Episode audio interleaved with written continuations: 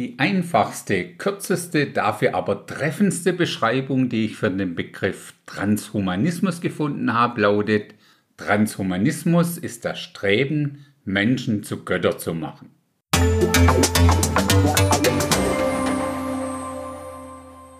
Hört sich ja für uns inzwischen schon recht vertraut an.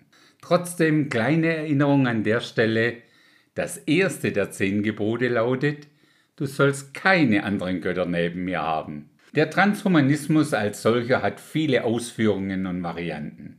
Ich würde für heute mal den Schwerpunkt auf die Gnome-Editierung oder etwas verständlicher auf das zielgerichtete Eingreifen in das Erbgut legen. Das ist, wie ich meine, wieder mal ein sehr spannendes Thema und wie immer, wenn es dich tiefer interessiert, einfach mal selber googeln. Das wohl bekannteste Verfahren, um das Erbgut eines Menschen nachhaltig zu verändern, ist die Anwendung der Genschere CRISPR-Cas9. Mit dieser Genschere kannst du die DNA-Ketten eines Menschen nach Belieben zurechtschneiden. Entweder um damit gegen Krankheiten anzugehen oder um den Menschen zu optimieren und wie wir vorher gehört haben, zu Göttern zu machen. Vielleicht fragst du dich, okay, und was ist jetzt genau das Problem damit? Gut, dass du fragst. Es gibt heute schon Wissenschaftler, die sagen, dass wenn wir auch nur ein Prozent der menschlichen DNA verändern, die Bezeichnung Mensch in ihrem ursprünglichen Sinn nicht mehr wirklich zutrifft.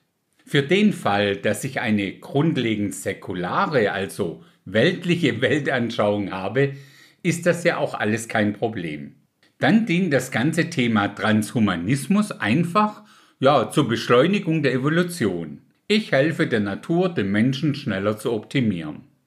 Wenn ich weiter davon ausgehe, dass der Mensch erstmal einfach ein durch die Evolution entstandener Zellhaufen ist, der sich eh ständig weiterentwickelt, ja, dann kann man natürlich auch skrupellos an diesem basteln und ihn nach Bedarf formen und optimieren. Letztendlich kann sich die Wissenschaft dann sogar dafür feiern, dass sie schneller und besser arbeiten wie die Evolution. Was aber, wenn wir das Thema aus einer biblischen Weltanschauung heraus anschauen? Die Bibel sagt uns, dass Gott persönlich den Menschen geschaffen hat, als sein Ebenbild, als Träger seiner DNA, geschaffen mit dem Zweck und Ziel, um in einer Beziehung mit dem Schöpfer und natürlich auch untereinander zu leben. Schauen wir uns dazu den Schöpfungsprozess nochmal kurz an. Und Gott sprach, lass uns Menschen machen nach unserem Bild uns ähnlich. Und Gott schuf den Menschen in seinem Bild, im Bild Gottes schuf er ihn. Als Mann und Frau schuf er sie. Und Gott sah alles, was er gemacht hatte, und siehe, es war sehr gut. Das ist doch mal ein Prädikat für den Menschen. Sehr gut. Das hört sich für mich irgendwie nicht danach an, dass da weiterer Handlungs- und vor allem Optimierungsbedarf besteht. Viele Jahre später schrieb dann David im Psalm 139, Ich danke dir dafür, dass ich erstaunlich und wunderbar gemacht bin. Wunderbar sind deine Werke und meine Seele erkennt das wohl. Mein Gebein war nicht verhüllt vor dir, als ich im Verborgenen gemacht wurde, kunstvoll gewirkt tief unten auf Erden. Deine Augen sahen mich schon als ungeformten Keim, und in deinem Buch waren alle Tage geschrieben, die noch werden sollten, als noch keiner von ihnen war.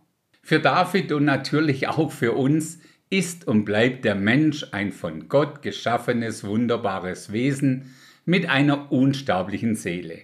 Sicher erinnerst du dich auch daran, wie Gott beim Sündenfall im Garten Eden zu Satan sagte, und ich will Feindschaft setzen zwischen dir und der Frau, zwischen deinem Samen und ihrem Samen. Er wird dir den Kopf zertreten und du wirst ihn in die Ferse stechen.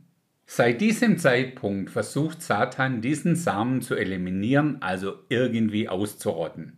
Der Same, das Gnom, das Erbgut ist also von Anfang an der Battleground, also der umkämpfte Platz, um den es geht. Und daran hat sich bis heute nichts geändert, Ganz im Gegenteil. Das Erbgut, das den Menschen zu dem macht, was Gottes Plan für ihn ist, ist heute wieder verstärkt die Operationsbasis von Satan. In der letzten Episode haben wir uns die Aussage Jesu angeschaut, in den letzten Tagen wird es sein wie in den Tagen Noahs. Der Grund, warum Gott damals die Menschheit, also alle außer Noah und seiner Familie, auslöschte, war zum einen natürlich die Sünde als solche. Zum anderen war es aber auch eine Reaktion Gottes auf die Ereignisse in 1. Mose oder Genesis 6. Dort liest man, dass die Gottessöhne, also irgendwelche gefallene Engelwesen, zu den Frauen der Menschen eingingen und denen dann Kinder geboren wurden. Diese Kinder waren die Riesen der damaligen Zeit. Um das ganz kurz auf den Punkt zu bringen, das war ein gezielter Angriff Satans auf den Samen der Frau, aus dem der Messias kommen sollte. Durch diese ungöttlichen Verbindungen entstand eine in ihrer DNA veränderte Menschheit. Satan ist sich im Gegensatz zu vielen Wissenschaftlern sehr wohl um die Wichtigkeit der menschlichen DNA in Gottes Augen bewusst. Wenn wir aufmerksam lesen, was in der Bibel dazu steht, fällt uns zumindest in der englischen Übersetzung etwas auf. In der deutschen Übersetzung heißt es, Noah, ein gerechter Mann, war untadelig unter seinen Zeitgenossen und Noah wandelte mit Gott. Im Englischen steht da, Noah was a just man and perfect in his generation und Noah walked with God. Gerecht zu sein und mit Gott zu wandeln hätte doch schon gereicht.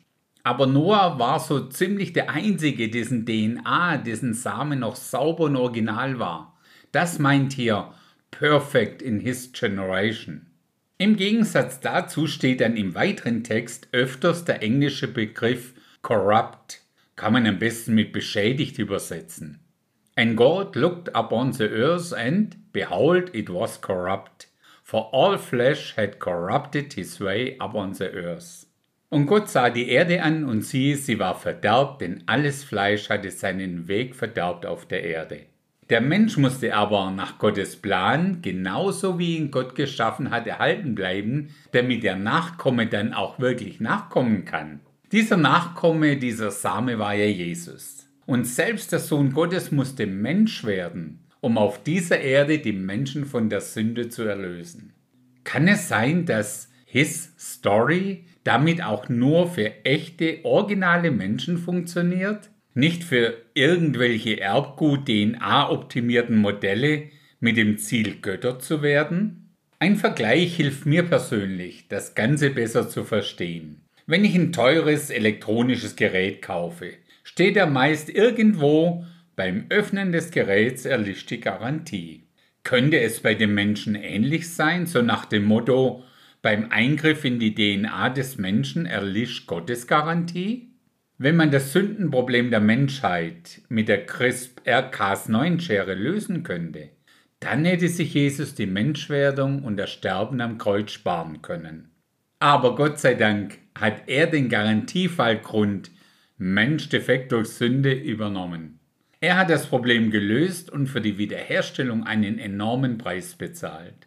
Dies gilt uneingeschränkt für alle Menschen, die nach seinem Ebenbild geschaffen wurden und das für sich persönlich auch so in Anspruch nehmen.